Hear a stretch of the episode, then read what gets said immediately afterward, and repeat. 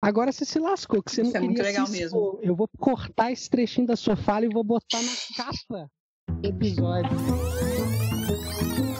Mas vou te falar, essa é a grande diferença do seu trabalho, Leandro. Você consegue se organizar e acho que tem que ter um, um podcast para falar sobre isso, assim, porque é importante é, que as pessoas consigam traçar planos de carreira. E acho que isso você tirou de letra. Você é um cara que consegue manter um trabalho e, e o que eu acho mais interessante, assim, você podia ser um cara de uma linha super erudita, mas aí você pega uma coisa erudita, joga pra rua, populariza um piano no meio da rua, Nossa, isso é muito lindo. democratiza o acesso para as pessoas, porque assim, muita gente nunca teve a oportunidade de ouvir alguém tocando um piano na sua frente. Então assim, a partir do momento que você leva isso para a rua, você trabalha com uma democratização de acesso. E ao mesmo tempo assim, você pensa na rentabilidade do seu trabalho sem ferir a sua lógica, sem ferir a, a questão da estética do seu trabalho e da sua pesquisa. Eu acho que isso é o, o grande golpe de mestre que você tem. Porque assim, você faz o trabalho, você conseguiu entender. Eu acho que esse é o grande pulo do gato. Eu acho que as pessoas precisam entender: esse é o meu trabalho. O que, que eu posso fazer a partir dele? Então, assim, você entendeu, ah, eu posso fazer um trabalho que eu vou vender para o Sesc, como você falou aquela vez, ah, não importa que tenham três pessoas ouvindo eu tocar, tá valendo. Assim como Vender você faz no shopping, é exatamente isso. Mas assim, o trabalho que você faz no shopping, o trabalho que você faz no shopping não deixa de ser o seu trabalho. A qualidade técnica e artística do trabalho tá ali. Eu acho que isso é o grande barato do seu trabalho. Preparem a curiosidade, pois está prestes a começar mais um Piano Bike Talks. Este podcast é um oferecimento do Piano Bike, o primeiro piano sobre rodas do Brasil. Ficou curioso para saber o que é essa engenhoca musicante? Acesse o link na descrição deste episódio.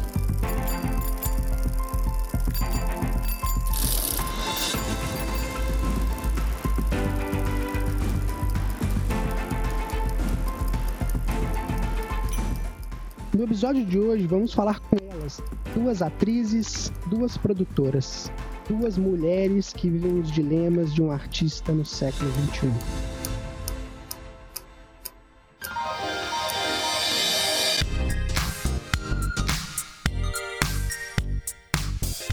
Bem-vindos ao maior podcast brasileiro quando o assunto não é buscar respostas, mas sim explorar perguntas. Essa linda voz que lhe chega aos ouvidos graças à maravilha que a internet é minha. Leandro Parisi, pianista e criador do Piano Bike e um curioso por natureza. Hoje a gente está aqui com a Glória Diniz e a Fabiana Vilar. São duas pessoas que eu conheci nessa minha jornada como um piano biker e são pessoas que eu tenho com, com bastante apreço. A Glorinha é uma parceira de trabalho, né, não, Glorinha? Eu, opa, tô pra toda hora. Prazer, viu, Leandro? Tá aqui. Ela, ela é atriz e produtora e, e eu fico forçando ela a ser cantora Fica também. tentando. Mas você se sai bem, você se sai bem, tá cantando pra caramba. O ator tem que, tem que dar seus pulos, né? É, ué. E a Fabi é uma produtora e atriz que trabalha no SESC e que a gente teve um contato, ela me contratou para um evento e a gente ficou batendo um papo legal naquele carro, não foi não, Fabi? Foi sim. Ah, foi interessante a participação do Piano Bike num projeto de circo que a gente tem. Fizemos uma grande festa.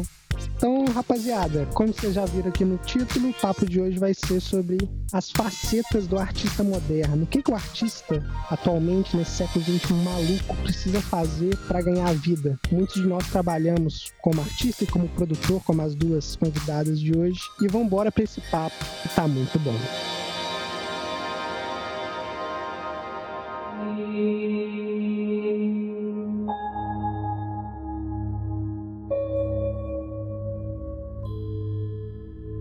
Ser artista é ser inquieto, triste às vezes, ansioso sempre. Na alma, um desejo ardente de poder fazer arte. É esse sentimento louco que me invade aos poucos, nessa ânsia latente de repartir o que, o que me parte.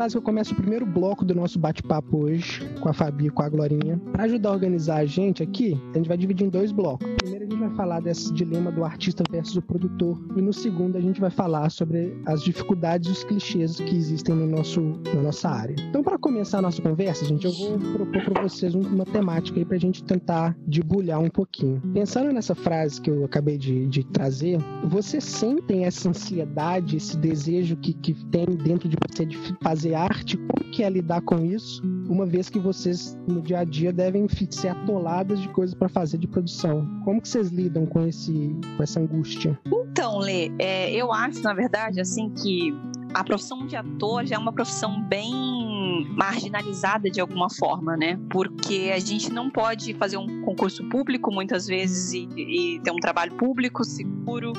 É, muitas pessoas procuram a vida acadêmica, outras pessoas têm que procurar, na verdade, outros segmentos, né? Que eles possam trabalhar e dar prazer junto com, com a profissão de ator.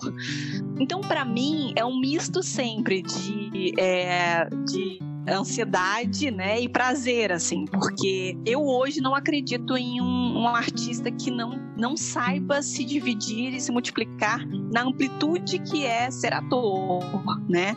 Então, eu costumo falar muito isso, assim, eu fiz uma, uma faculdade, uma universidade pública em teatro, fiz um mestrado em teatro e tenho a sensação de que a gente precisa se reinventar todos os dias é um pouco uma sensação de que eu poderia trabalhar em qualquer lugar, sabe? Assim, porque de fato a profissão precisa ser expandida, né? Tem muitas pessoas hoje, poucas pessoas que têm esse prazer essa alegria de viver só de teatro, né? Através de um trabalho numa emissora. Mas eu acredito que hoje, até eu, eu tento encarar a, a profissão de produtora como algo que venha a me complementar como algo que venha a me ajudar nos meus espetáculos, na minha relação com o mundo, na, no meu encontro com pessoas, né? Vide esse, esse encontro que a gente está agora.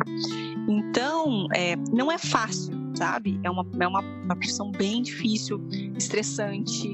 É, é uma profissão, né? Produzir é resolver problemas. E é claro que aí existem mil segmentos dentro da produção. Mas eu sou muito a favor também de um ator, de um artista que se é, multiplique em algumas facetas, né? Então eu conheço, eu falo muito isso, assim. É, eu tenho duas sobrinhas que, que falam que querem ser artistas, que querem ser atrizes. Eu sempre falo, é importante que vocês possam, de fato, entender a amplitude dos talentos de vocês. Então, eu fico muito feliz quando eu vejo que eu tenho amigos é, é, atores e produtores, que são figurinistas e atores, que são cenógrafos e atores, porque a gente compreende de fato um pouco da amplitude da nossa arte, né? Então, eu tento, eu tento sempre me relacionar com, com essa profissão de produtora como algo complementar e, e não só é, como algo que venha a, né, a se debater, a ser um problema para mim, e sim complementar de fato a, a minha vida de artista. O que acontece é que muitas vezes os atores encontram na produção uma maneira de autogerir o seu trabalho ou uma maneira de rentabilizar a sua vida, porque às vezes como ator você não consegue segurar as contas, então a produção tem sido uma abertura também para você conseguir é, se manter financeiramente. Agora, a minha angústia é, particular é que quando você começa a atuar muito com produção, as pessoas param de te ver como artista. E aí você fica nesse lugar muito complicado, porque você muitas vezes é chamado para um trabalho para produzir e poucas vezes as pessoas lembram que você ainda atua. Eu acho que esse isso é um, é grande conflito. Um limiar muito grande, muito pequeno. Mas assim, eu concordo eu com a... muito isso, Fabi, também. É. As pessoas param de te ver enquanto artista e isso é muito doido, assim. Sim. Que você acaba perdendo Sim. espaços, acaba perdendo pesquisas que você considera interessante, porque as pessoas te chamam para produzir.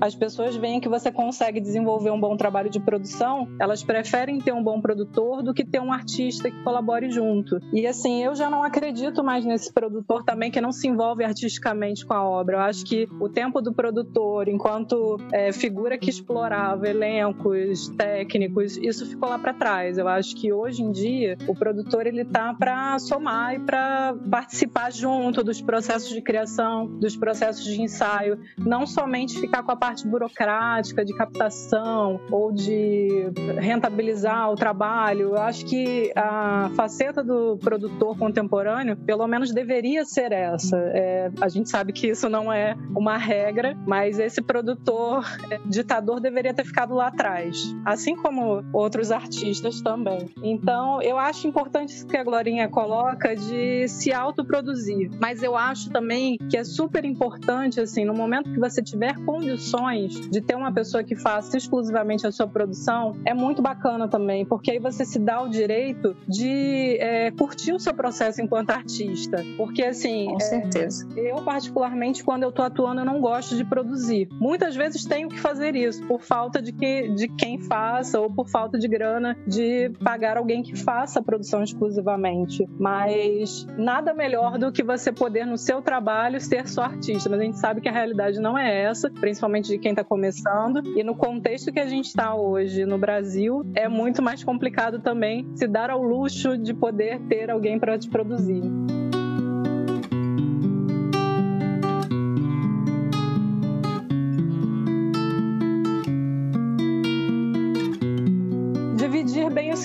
Eu acho que o, o importante, assim, é quando você assume essa postura de ator, produtor, artista, produtor, de maneira geral, o que é mais importante é a sua organização, porque você não pode perder o foco na sua criação artística, na qualidade do seu trabalho, no desenvolvimento das suas pesquisas, e por outro lado, você tem que manter também um lado de organização do seu tempo, do que você vai precisar investir, não só de tempo e trabalho, às vezes financeiramente também. Eu acho que tendo uma boa organização, você consegue se dividir melhor. Eu só acho que o trabalho de produção ele não pode se sobrepor à pesquisa artística. Eu acho que isso é super importante e é muito difícil mesmo. É uma linha muito tênue para você conseguir manter as duas coisas, principalmente porque o trabalho é árduo, o, o retorno do trabalho é lento, então muita gente fica ansiosa demais para ter retornos rápidos sobre a sua carreira, sobre os seus investimentos para que o projeto aconteça. Isso não é uma realidade. Mas a partir do momento que você faz um trabalho que tenha qualidade e consiga minimamente entrar no mercado, eu acho que a primeira entrada é a mais difícil. Depois você vai conseguindo entender o caminho das pedras e vai podendo melhorar uh, e adaptar, né? E conhecer, entender o que, que você pode fazer para melhorar essas pedras aí do caminho. É mais ou menos isso que eu penso. Mas vocês falaram aí que a produção, é, a, a, Fabi falou que a produção muitas vezes entra como maneira de rentabilizar a profissão, né? Porque às vezes só como ator, principalmente imagino que no início, seja um pouco difícil, né? E aí a minha pergunta para você. Só no início. em toda Não a jornada. no início, Leandro, porque assim, a questão do ator especificamente é, tem um caráter que é muito problemático da nossa área, que é o seguinte: muitas vezes você vai fazer um teste e você não ganha cachê. Muitas vezes você faz um trabalho e você não ganha cachê. Então, assim, o teatro acontece pelo ator, o cinema acontece pelo ator, mas muitas vezes o ator é o último a receber. Então, o diretor recebe, os técnicos recebem, e o ator ele faz por visibilidade, ele faz por experiência, e aí a gente vai perdendo a rentabilidade do mercado. É, a partir do momento que eu falo não e tem alguém que vai falar sim, é, a gente acaba se quebrando, porque assim, sempre vai ter alguém que faça de graça. Então, seja qual for o, o trabalho, ainda que eu fale não, vai ter um outro colega que vai falar sim. Eu acho que tem alguns movimentos que a gente precisa se atentar. Os atores de São Paulo, por exemplo, algum tempo atrás fizeram uma campanha ter um cachê para teste mínimo, porque senão as pessoas saem de casa e pagam a sua passagem e pagam a sua alimentação. E, e aqui no Rio ainda é menor, né, o cachê teste do que em São Paulo, né? Aqui é 60 reais, em São Paulo é 80, 100, assim, é uma, é uma boa diferença. Mas isso já foi um ganho absurdo, assim, que era uma coisa que também não se tinha. Muitos lugares ainda não tem, mas eu acho que a gente precisa ainda, enquanto classe, batalhar muito por isso, porque os técnicos de teatro eles não saem de casa sem receber. Dificilmente, a não ser que eles estejam realmente envolvidos com o trabalho de alguma forma, mas assim, você vai convidar uma pessoa para operar a sua luz, para operar o seu som, a primeira pessoa que vai ser paga do trabalho, do, da produção. São os técnicos, os né? técnicos. Então, assim, tem os atores em cena, o teatro não acontece. Mas os técnicos são os primeiros a receber. Então, assim, fica uma lógica um pouco inversa das coisas. Eu acho que precisa ainda de, um, de uma mobilização da classe, uma união da classe, para que a gente reveja esses lugares também. Não, eu acho muito, eu acho muito forte isso que a Fabi disse, porque assim, é, para mim é uma, é, é, uma, uma certeza é, que, que, eu, que eu sempre tenho, assim, que é uma dualidade na profissão é, nesse aspecto financeiro mesmo, assim. É porque, de fato, as pessoas. É, é, é muito importante o que a, que a Fabi falou, assim, de que forma a classe pode se unir para a gente pensar nessa rentabilização é, é, do ator. Porque muitas vezes, assim, o Leandro é alguém que eu partilho muitas das, das tensões profissionais e ele já sabe disso, assim. Quantas vezes eu já terminei temporadas né, tirando do meu bolso para pagar os técnicos como idealizadora e atriz do projeto. E muitas vezes, de fato, não consegui nem é, pagar a minha passagem para fazer aquele espetáculo, né? E ainda por cima tirei é, do meu bolso para poder, enfim, pagar o mínimo do, do, dos técnicos, do, do lanche, para o espetáculo existir. Então, assim, é, apesar de. É porque eu acho de fato, assim, é para mim é, uma, é, é muito é um divisor de águas, assim, não ser um ator que fica esperando o trabalho em casa. Por isso que eu sou a favor de trabalhar, sim, em diversos segmentos. E acho que isso complementa um pouquinho nesse lugar da, da, rentabilização que a Fabi disse, sabe? Que é isso, a gente está tá se virando, a gente está é, indo no fluxo. Mas para o mercado, pelo menos é um pouco da impressão que eu tenho, a figura da produtora traz mais rentabilidade, traz mais dinheiro, como se fosse para um negócio, né, mesmo, do que a profissão de fato de, ator, que é mais banalizada, que é isso. Se, não sou, se eu cobro um valor justo pro meu cachê, vai ter alguém que vai aceitar por muito menos. E, e tanto faz para eles, né? Quando você não tem uma carreira né, estabelecida, reconhecida, assim. Então é, é, é sempre para mim muito difícil, Fabi, assim, eu penso muito nisso, assim, eu penso cada dia mais nesse lugar de que, qual esse limiar para que a gente não seja chamada mais para trabalhar como produtora do que como atriz. Então, assim, isso é uma, uma, uma tônica que eu tenho pensado diariamente, assim, esse ano. E, e escolhido, de fato, é, tentar me unir ao lado artístico com pessoas, fazendo treinamento de teatro, com companhias, para de fato as pessoas não vislumbrarem apenas o nosso lado produtora, né? E, e entenderem que a gente é um, um, a gente é um artista multifacetado, né? O dilema da arte ser autêntica com vendável. E aí eu pensei justamente nisso, assim, é, que você achou esse caminho, assim e que é fundamental que é que saiba o que é que você quer fazer. Não adianta a pessoa também, ai, ah, agora tá na moda fazer isso, aí vou lá e faço. Cara, se não dialogar com o que você tem de proposta de trabalho, você vai de melhor, se né? Vai se ferrar e assim, é uma coisa também de entender qual que é o seu público, porque assim, ah, todo artista fala, ah, eu quero que a minha obra seja vista pelo maior número de pessoas. Todo mundo quer isso. Mas para começar, você tem que ter um direcionamento muito claro, assim. O meu público é esse. Você você entendeu que o seu público está na rua. Então, assim, você investiu o seu tempo, você investiu a sua grana, você investiu as suas ideias para que isso desse certo na rua. Eu acho que esse é o grande barato. Assim, você tem que entender o que é que você quer. Se ao longo da sua carreira você vai mudar, não tem problema, desde que esteja dialogando com o que você faz. A não ser que você seja um vendido mesmo. Ah, agora o sertanejo está falando sucesso, vou tocar sertanejo. Ah, agora o pop está fazendo sucesso, vou tocar pop. Só que assim, você não vai se, se realizar enquanto artista. Porque, assim, enquanto artista, você tem um desejo que é seu de realizar alguma coisa, seja o que for, seja a linha que for. E é entender o seu público, investir nesse público também. Porque, assim, desculpa. falando um monte, desculpa. Deixa eu dar um comentário com relação a isso. É, a Glorinha sabe dos milhões que eu ganhei no ano passado tocando em shopping. Estou brincando, não foi milhões não, mas não, consegui sair do perrengue. Eu admiro, esse, gar... eu esse garoto. Mas aí eu vou te falar uma coisa muito séria, Fabiana. Às vezes a gente tem crise, né? Eu não tô brincando porque a gente sempre fica, ai meu Deus do céu, onde que a gente vai parar? Ano passado eu toquei muito mais, eu toquei muito mais em evento corporativo e shopping do que em evento do Sesc. Eu toquei muito Sesc, mas toquei mais em, em evento de shopping. E no final do ano, com minha conta do banco já rechonchuda, eu comecei a pensar, cara, eu não tô feliz com isso, sacou? Tipo, eu gosto, legal, tô ganhando minha grana, é um negócio que, que eu tento ter um patate, mas os caras ali não me permitem também muito ficar fazendo, fazendo arte, né? E aí eu conheci pessoas no final do ano, participei de um festival foda lá em Niterói, e o Piano Bike Talks entra como uma, uma o Piano Bike Talks e outras atividades que eu tô propondo agora, como maneira de eu estar tá levando esse meu minha motivação como artista para outro lugar também, para que se eu precisar esse ano fazer uma cacetada de evento corporativo, eu não vou me frustrar. Eu vou ter o Piano Bike Talks e outras coisas para me, me suprir, entendeu? Porque aqui é um lugar que eu tô conhecendo pessoas maravilhosas. E digo mais, agora o empresário, hein, Fabi? Olha só, daqui a pouco aqui, tem uma loja online, loja online, um curso online e um blog, hein? Então fica de olho que tem muita coisa vindo por aí.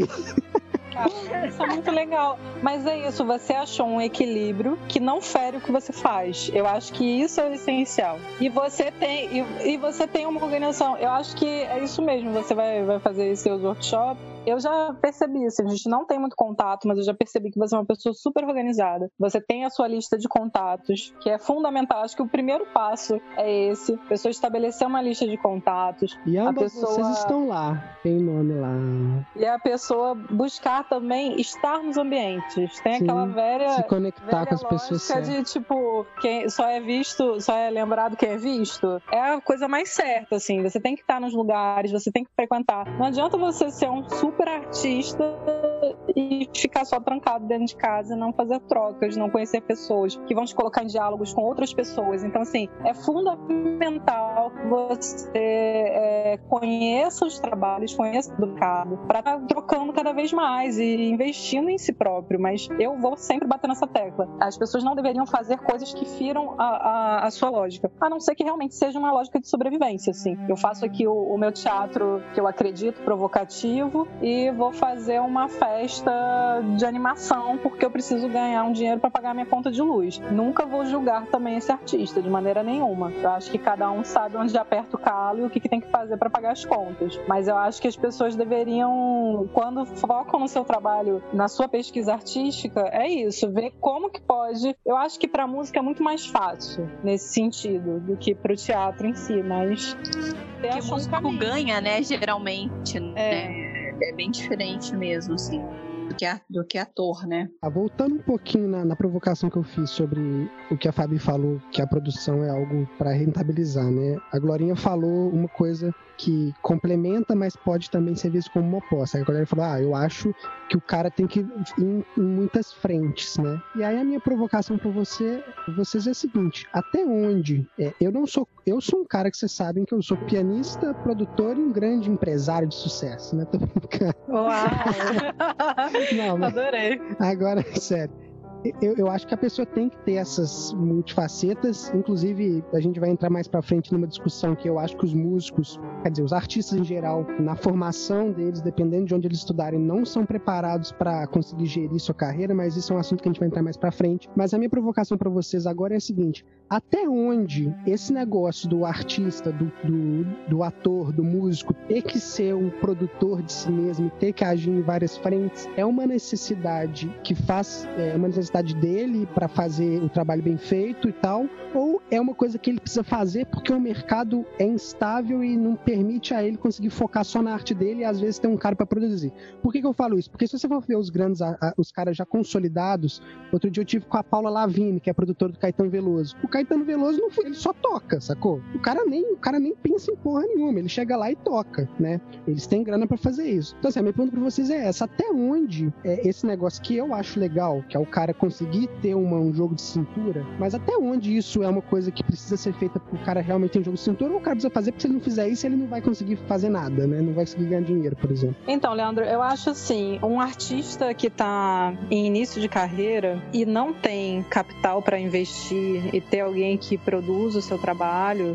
acho que ele não pode se dar o luxo, sabe, de não se autogerir, não ser o gestor da sua própria carreira. Porque, assim, é, é, só se ele tiver um golpe de sorte de ser visto na hora certa, no lugar certo, por algum empresário que vai achar bacana e vai investir naquele trabalho. Fora isso, as chances de se sustentar da sua arte são mínimas. Então, assim, se ele não tiver verba para poder investir em alguém que possa produzir para ele se focar exclusivamente no seu trabalho artístico, não vai acontecer. Só se for um golpe de sorte mesmo. Então, assim, é importante que nesse momento inicial da carreira a pessoa tenha as condições mínimas, saiba quais são as ferramentas que ela pode desenvolver. É claro que uma pessoa especialista na área vai ter muito mais recurso, muito mais ferramenta para poder é, deslanchar a carreira. Mas isso não é uma realidade de todo mundo. Então, assim, eu sempre vou defender. Contratem produtores. Eu não vou falar, ah, não, todo artista pode se autogerir para o resto da vida. Não. Eu acho que os artistas podem se autogerir no início da carreira e, tendo sucesso, tendo uma condição, eles devem sim contratar um produtor, porque aí eles conseguem focar no seu trabalho artístico único e exclusivamente e deixa o trabalho de produção para uma outra pessoa. A gente também precisa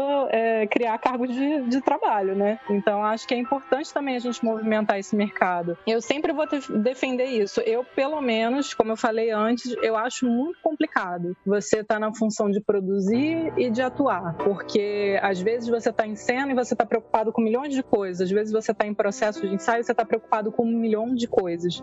Então isso acaba afetando o seu trabalho artístico. Não deveria, mas a gente é um ser só, então as coisas caminham juntas. Não tem muito como fazer uma separação. Ah, nesse momento eu sou ator, nesse momento eu sou produtor. Se você está como no mesmo projeto com as duas funções, é claro que em algum momento isso vai se embolar. Por mais que você seja organizado, por mais que você tenha um tempo de trabalho dividido para as duas funções, em algum momento isso vai acabar esbarrando. Então, assim, acho tem uma coisa que eu penso assim: o ator, a não ser que ele seja ator de musical, ele não precisa cantar maravilhosamente bem mas ele precisa minimamente saber qual é a voz que ele tem e onde que ele canta afinado. Eu acho que isso é para qualquer artista também se produzir. Eu acho que o, o artista que está se autogerindo, ele não precisa ser um super produtor. Ele pode ser, ele pode ter as ferramentas básicas para poder se autogerir. Eu acho que isso é o mais importante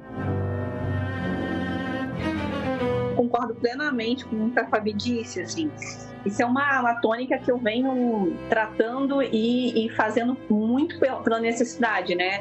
Atuar e produzir ao mesmo tempo um, um mesmo projeto é muito difícil é muito difícil porque, por mais que, foi que a Fabi disse, por mais que você seja organizado, que você se, né, trabalhe para que tudo saia bem, é, é difícil entrar em cena pensando se o cenário está tudo ok, se como é que tá na bilheteria, ah, os técnicos estão nos lugares certos eu já passei muito por isso, assim. Então, a partir desse ano, eu comecei a ensaiar um espetáculo, assim, é, em que a gente ia estrear até mesmo no Sesc, em, na Tijuca, e eu, to, e eu tomei essa decisão. Eu era a proponente, né, do, do projeto, junto com uma amiga, e eu falei, cara, dessa vez eu não vou produzir, sabe assim? Vamos chamar um produtor para fazer isso. E, e claro, assim, é, é outra história. A qualidade, gente, assim, a qualidade, eu penso muito nisso. A qualidade é outra. Como a qualidade é outra de de pessoas que podem ensaiar um espetáculo 8, 9 horas por dia. E pessoas que trabalham o dia inteiro e só podem ensaiar à noite, como muitas vezes é o meu caso. Então, assim, eu acho que é uma, é uma, é, é uma linha muito tênue mesmo. Assim, eu acho que é, a Fabi falou muito bem. Você tem que entender o que você faz bem, né? Você tem que entender, é, ah, ótimo, você pode gerir a sua, a sua empresa, né? Você pode gerir a sua empresa que é o seu, né, o seu artista, né? Por enquanto, se você não tem como pagar alguém, ótimo. É melhor do que ficar em casa esperando um telefonema da Globo. Mas é muito, é muito delicado. É muito delicado, porque assim, eu acho que eu acho que existem muito. Eu, por exemplo, sou uma péssima produtora executiva, mas eu sou uma ótima professora, uma, uma ótima produtora de captação de parceiros, de empresas. Então, acho que isso me dá prazer também. Então, eu vejo isso também como uma qualidade minha enquanto profissional, né? Então, claro, hoje eu tenho a minha empresa também de captação de apoio, eu uso dessa minha expertise para dinheiro, claro. Mas, enquanto eu tô em cena, assim, gente, o meu desejo é nunca. Claro que o meu desejo é criar é, é, é, projetos, criar é, equipe para que a gente possa dialogar e fazer acontecer e existir muitos espetáculos lindos, né? É, e fazer de fato o que eu amo fazer, que é a arte. Mas é, hoje, se eu posso, como foi esse caso desse espetáculo que a gente estava ensaiando até agora, antes da pandemia, ter um produtor para executar, a minha qualidade enquanto artista é outra. Isso é inegável. Assim, não adianta realmente fingir que não é, que ah, a gente é, é super mulher e vai dar conta, porque não adianta, não dá conta, não dá conta. Então, assim, eu senti de fato agora, por exemplo, que a minha qualidade em cena estava sendo outra, porque eu não precisava. Eu tinha uma, uma equipe né, de produtores para pensar no cenário, para no figurino, para dialogar com essas pessoas até a relação entre a equipe se desgasta menos, né? Então é muito. Minha mãe me avisou já que não era para fazer teatro, mas eu fui fazer teatro. Fazer mas tem uma coisa que me veio aqui agora que é interessante a gente refletir também, que essa, esse papel do ator, produtor, empresário, não é de hoje. Se a gente voltar lá no passado, na época das companhias, dos primeiros atores, geralmente os primeiros atores das companhias, que eram aqueles no qual o espetáculo espetáculo girava em torno deles, as marcações do espetáculo sempre tratavam ele como protagonista da ação. Esses primeiros atores, muitas vezes, eles eram empresários do grupo, eles eram empresários da companhia. Sim. Eram eles que investiam Sim. financeiramente, algumas vezes, e também organizavam todo o processo de produção. Então, assim, essa linha que a gente está falando, que a gente faz hoje, já é um trabalho que vem desde 1950, mais ou menos. Assim, meados de 50, a gente tinha essas grandes companhias com esses empresários que faziam repertórios de companhias para que fizessem duas sessões por dia. É, os próprios atores, né? Uhum. De terça a domingo. Atraíam o público, rentabilizavam através da bilheteria. Era um momento ainda que o teatro sobrevivia das bilheterias. Ele se autossustentava através do que entrava de bilheteria. Mas era muitas vezes o próprio ator da companhia, que era o empresário barra produtor, que fazia essas funções também, de mobilizar público, de cuidar das questões de borderô. Então, é uma coisa que não é de hoje. A gente já vem repetindo isso há décadas.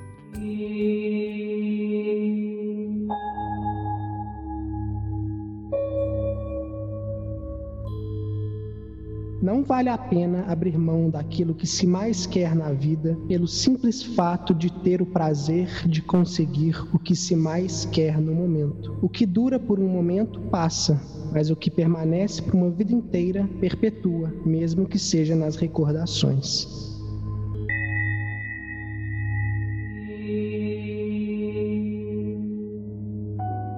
É com essa frase que a gente vai para o segundo bloco desse papo, com essas duas monstras da produção e da criação artística, Fabiana e Glorinha. E nesse bloco, como sempre, aqui no Piano Bike Talks, a gente idolatra a curiosidade, uma homenagem ao grande Antônio Abujanra, que idolatrava a dúvida. Então agora a gente vai provocar um pouco esse mundo e causar algumas reflexões. Né? A primeira pergunta que eu vou fazer para vocês é a seguinte: é uma provocação. A Glorinha bem sabe que eu sou um cara que não sou muito chegado lá nas, nas tais das academias, né? Então a minha pergunta para vocês é a seguinte: eu bati um papo com um cara maravilhoso aqui no Piano Bike Talks no episódio número 9, chamado Palhaço Palito, Roberto Rodrigues. O cara é foda, ele teve em Portugal fazendo uma minissérie agora. O cara é muito bom e ele, a gente conversa muito sobre isso. No, no para quem está escutando a gente, se quiser aprofundar mais o assunto de hoje, dá uma olhada no Piano Bike Talks de número 9. Mas o meu questionamento para vocês que eu conversei com ele lá é o seguinte: até onde as faculdades, somente as faculdades públicas, que acho que a maioria dos artistas eh, se formam em faculdades públicas no Brasil, preparam o cara para o mercado? Primeiro que eu acho que eu acho a experiência da universidade pública é incrível, assim, é, foi muito para mim foi muito importante ter passado pela universidade mesmo. E esse formato da universidade pública é um formato que me interessa mais. No entanto, eu, eu, eu vejo a, a universidade de fato, assim, a universidade de teatro, muito eurocêntrica, assim, isso pra mim é uma, algo que sempre me incomodou muito, sabe? Todas as matérias lá, é, é sei lá, eu não, né, você não estuda capoeira para poder chegar a um corpo de um personagem, você estuda balé. E isso, a gente vai falar aí sobre é, autores né, sem autores franceses, europeus, dificilmente autores brasileiros e, enfim, também a gente aí hoje eu vejo que a, a Unirio, posso falar do que eu vivi, né? Mas a Unirio de fato é, tá muito militante assim, com Paulo Merizio, que foi meu orientador no mestrado.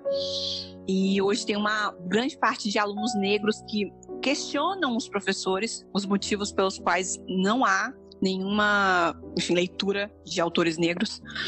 Mas eu acho que, de fato, assim, o que muito eu me questiono até hoje, assim, anos depois de ter saído da universidade, que eles não preparam a gente de forma prática para o que é a vida do, do, ator, do artista, né? Eu fiz uma matéria de, de produção que foi totalmente teórica na, na universidade e eu fui aprender na prática, né, na vivência mesmo, o que era de fato produzir, me, autoproduzir, é, os, né, os caminhos pelos quais a gente passa para finalizar um processo de um espetáculo. Então, hoje, assim, a, a, maior falha que eu vejo na universidade é, de fato, ser sempre muito teórica, muito eurocêntrica e pouco dialoga com a nossa, o nosso dia a dia, a nossa realidade, assim. Eu lembro muito que eu, eu sou, né, eu sou mineira, mas cresci no interior de São Paulo. Eu lembro que um dos motivos pelos quais eu não quis fazer a, a, Unicamp era porque eu falava, gente, eu não quero ficar numa bolha, eu quero é, fazer uma universidade, mas já conhecer pessoas, entender o mercado. E aí você vê que é uma grande ilusão, de fato, sabe? Então hoje o meu maior questionamento em relação a essa estrutura de ensino é de fato tentar entender os motivos pelos quais eles não preparam o aluno para encarar o mercado de trabalho, sabe? É, na verdade, a minha formação enquanto atriz não vem da universidade, né? Ela vem da escola Martins Pena, que é a escola centenária mais antiga da América Latina. Eu acho que a Martins Maravilhosa. Pena ela dá esse perfil pra gente, assim, eu acho que ainda sendo uma escola que tem problemas é, com a entrada de recursos para investimento, problemas de estrutura, problemas de pagamentos dos profissionais, é, um, é, uma série de problemas. A gente sempre fala que os filhos da Martins, como a gente se coloca, a gente pode falar mal da escola, mas mais ninguém. E assim, é, eu acho que a Martins Pena, apesar dos percalços que ela enfrenta há anos, porque é uma escola abandonada pelo poder público, público, tem pouquíssimos investimentos. Ainda assim, eu acho que ela tem uma formação de excelência nesse sentido, porque você sai meio artista circense. Você sabe se maquiar, você sabe costurar, você sabe vender a pipoca, você sabe passar o chapéu, você sabe estar em cena. Eu acho que a Martins Pena ainda tem esse perfil de criar um artista completo, que tem também essa preocupação de como que eu vou sair daqui, como que eu vou conseguir ganhar meu dinheiro, que seja no sinal, que seja passando chapéu ou que seja levantando uma temporada. Agora, a minha formação mesmo na universidade pública foi em produção cultural, pelo IFRJ. E a minha escolha se deu não somente por ser um curso, eu me formei no IFRJ de Nilópolis, é, não somente por ser um curso da Baixada, e eu fui moradora da Baixada, nasci na Baixada, então é, valorizar esse espaço lá, mas também porque a emenda do curso curso ela era de perfil muito prático. Então, a gente tem eh, alguns outros cursos de produção cultural pelo Brasil e que tem uma grade mais focada na questão é, da gestão, na questão de teorização da, da área cultural, da gestão empresarial, da gestão política, das políticas públicas de cultura. Mas o IFRJ, embora tenha também esse perfil de, de gestão, ele tem um perfil muito prático. Então, as pessoas que saem de lá também estão prontas para encarar o mercado de trabalho. E por isso também muitas vezes elas demoram muito a se formar, porque conseguem trabalhos, estágios e que vão aprendendo muito na prática também o que a gente tem lá. Lá tem uma, uma série de atividades também produzidas pelos próprios alunos. Eu acho que isso também vai é, ajudando muito na formação. Eu sou muito grata por esses dois lugares que eu me formei, porque realmente me ajudaram muito a entender sobre o mercado. E eu acho que é essencial a gente ter uma passagem conhecer também outros profissionais que atuam na área e que estão ali dentro da sala de aula, mas que são artistas também, que podem dar um feedback muito interessante do seu trabalho.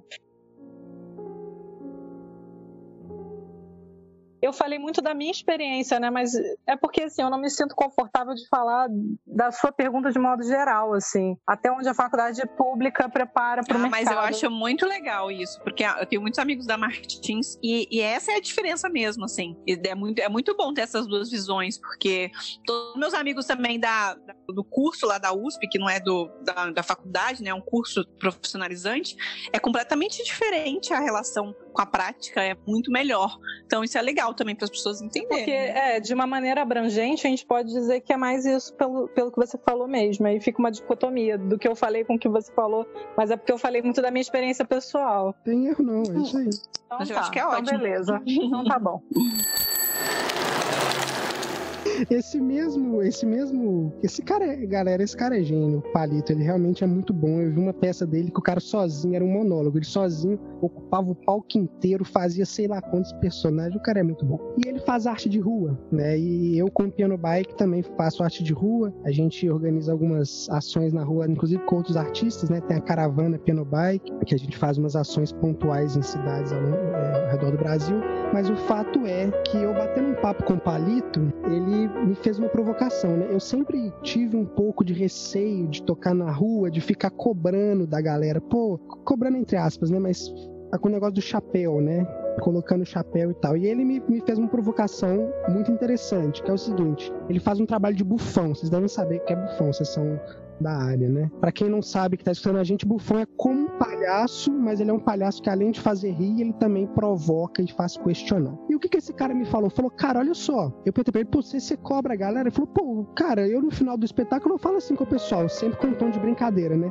Galera, vocês gostaram do meu espetáculo? Pô, se gostaram, pô, co contribui com 10, com 15 reais. Porque se tivesse ido num teatro, teria pagado isso para me ver lá. Então, e ele fala que ele consegue fazer grana assim na rua, né? Enfim, pensando nisso, e tentando abranger isso para um outro sentido, não quero nem falar especificamente sobre essa coisa do chapéu. Eu quero falar do papel do artista como um provocador. E uma pergunta bem pontual para vocês, né? a arte, em sua essência, ela é uma provocação. Ela, ela é feita para tirar a pessoa do eixo. Né? E aí a minha pergunta para você é com relação ao mundo moderno. Ainda é possível fazer uma arte que provoque dentro de um mundo onde a gente vê um monte de meme e informações sucintas e informações rasas e que as pessoas têm preguiça de textões na internet? É possível? Olha, Leandro, eu acho.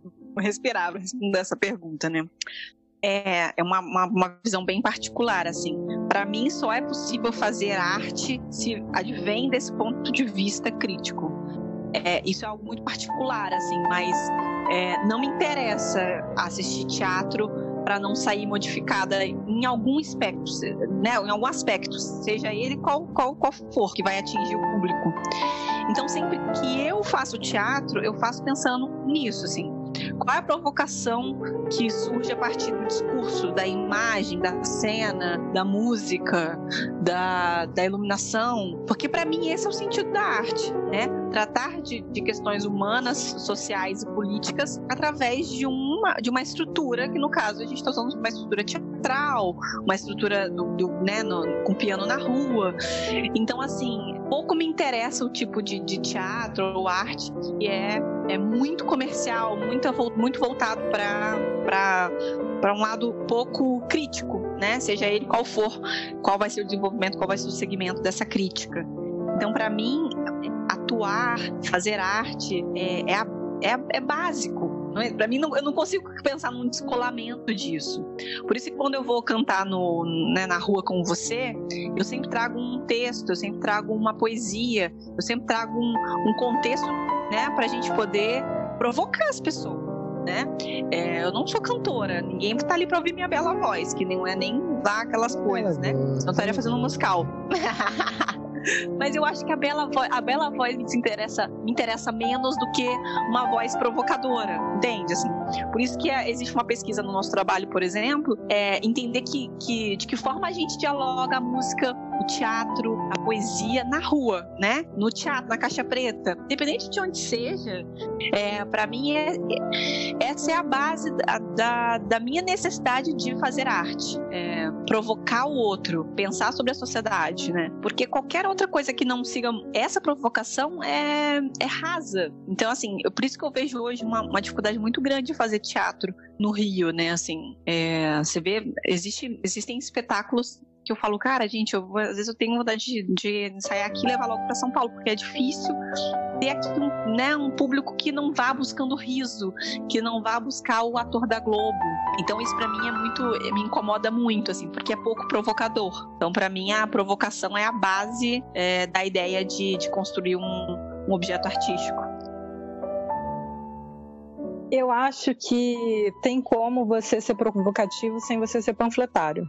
E acho que quando você coloca sua pesquisa nesse lugar, você pode criar ferramentas inteligentes para colocar isso. Se você pensar que até o humor, ele foi muitas vezes usado para ridicularizar instituições, pessoas em situação de poder, ali tinha uma crítica muito forte, ali tinha um caráter provocativo muito forte. Então, eu, eu acho que é possível você colocar isso. Eu acredito que tem que ter trabalhos que atendam públicos diversos. Eu acho que eu discordo um pouquinho da Glória. Acho que nem tudo precisa ser provocativo. Acho que você entender o que você quer fazer, o que te mobiliza enquanto artista é uma coisa. Agora, podem ter trabalhos extremamente poéticos e não que sejam contemplativos e não provocativos. Tem que ter um pouco de tudo. Eu acho que o, o que você define como artista é muito importante, assim, o que você quer fazer. Essa é a natureza mais importante do nosso trabalho, porque definir o que você quer fazer é fundamental. A carreira, para que ela se sustente de alguma forma, é importante que você tenha uma identificação com o que você está fazendo, entre a linguagem que você está fazendo. É claro que ao longo da vida, ao longo da sua trajetória, você pode mudar, incluir estilos, formas novas de trabalho, ferramentas novas, pesquisas novas, técnicas novas, tudo isso pode ser somado ao longo da vida, mas eu acho que a gente nunca pode deixar de descolar do que a gente quer fazer enquanto artista. Eu acho que isso é super importante. Eu acho que é importante você definir o que, que você quer ser, onde que você quer chegar, de que forma que você quer chegar, como que você se propõe a chegar nesses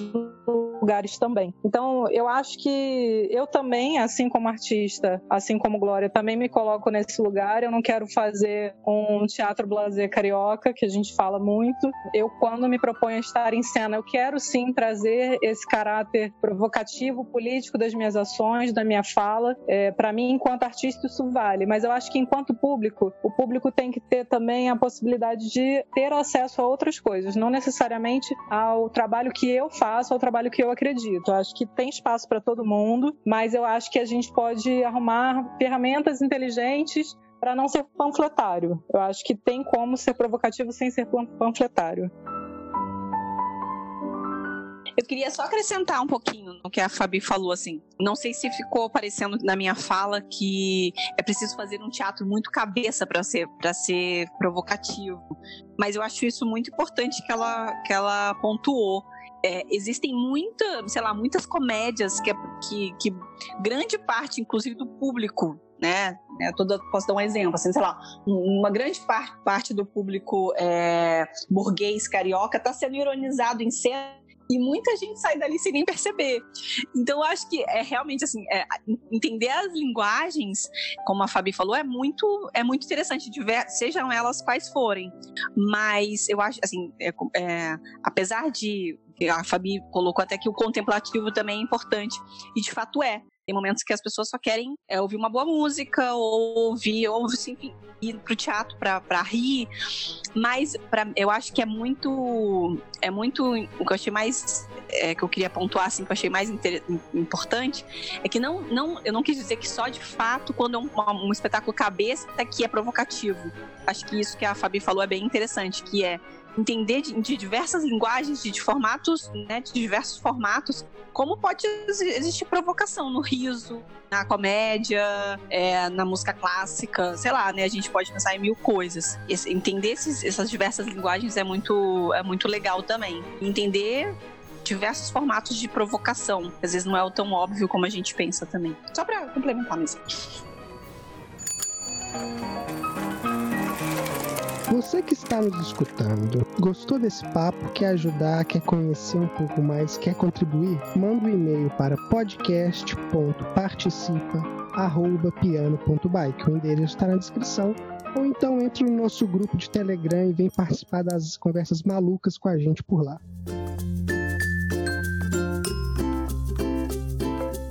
Agora vamos para o momento Marília Gabriela.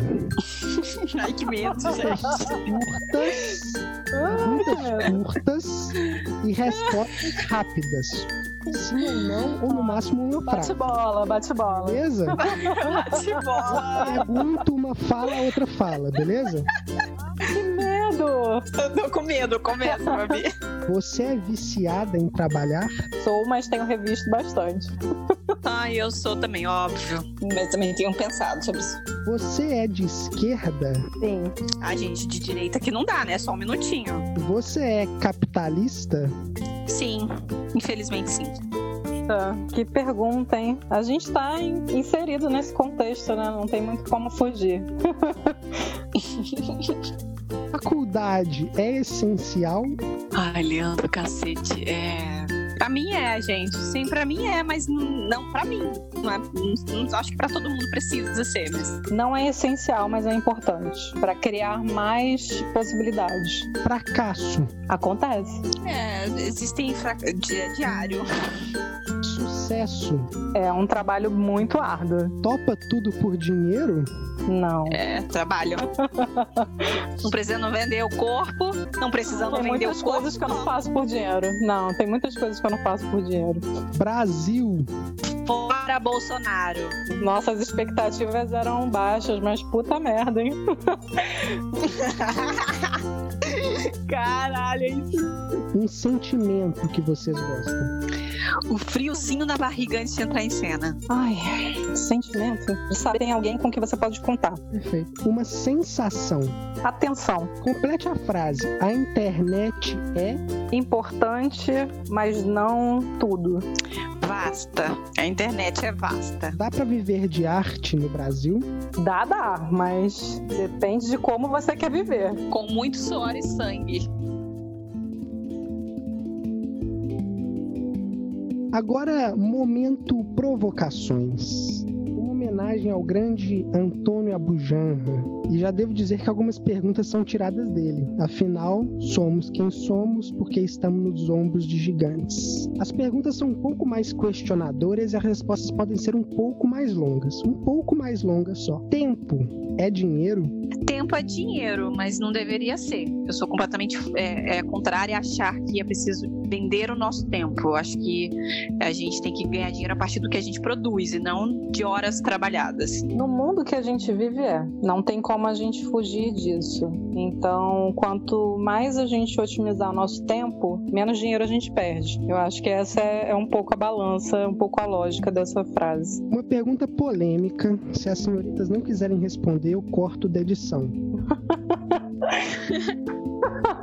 Ai, que medo, Leandro. Quem fez mais mal para o mundo? Os capitalistas, os comunistas ou as igrejas? As igrejas. As igrejas capitalistas. Eu prefiro não responder, porque é, eu demoraria um, sei lá, umas 45 minutos só pra responder essa pergunta. Agora, a última pergunta e a pergunta mais fácil de todas. Se vocês conhecem a Bujanra, vocês já sabem qual é. Fabi e Glorinha, o que é a vida? Quando você Nossa. descobrir, você me conta. Pelo amor de Deus. É, a vida é um. sei lá. Nossa. É algo desconhecido ainda. É difícil, é difícil saber.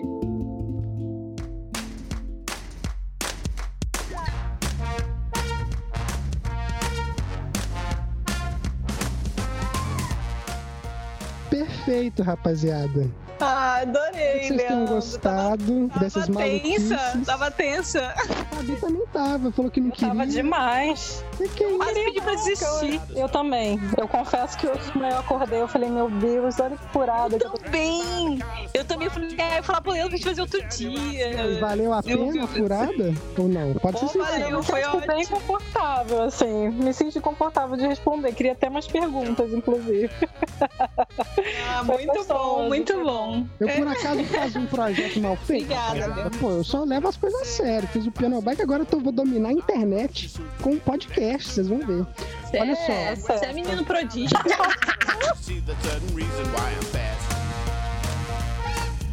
Jungle out there.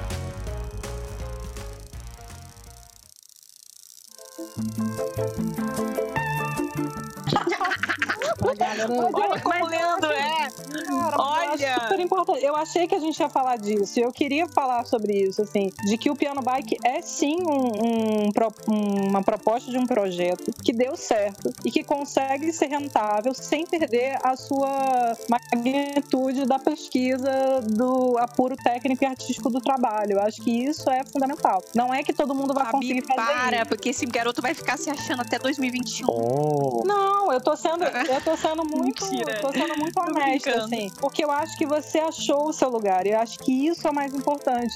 As pessoas têm que entender o que, que elas querem fazer. Não é se vender. Eu acho que um, um dos tópicos que você tinha colocado era sobre. Cadê que eu tinha anotado aqui? Mas os músicos sofrem com os amigos que pedem pra cantar no casamento de graça, no aniversário de graça. Tem essas paradas. Tem isso. Né, Glorinha? Eu levei o piano bike pro casamento da É, família. pô, agora Porra, a Fabi tá aí. me queimando. Olha aí. Aí, me Não, queimando. Ai, é isso, Leandro, foi cara. seu presente não de casamento pra mim. Pode parar. presente. Aí, tudo bem. presente. Se foi presente, É. ok. Presente. A gente fala muito, né? Uh, no, wait, maybe not.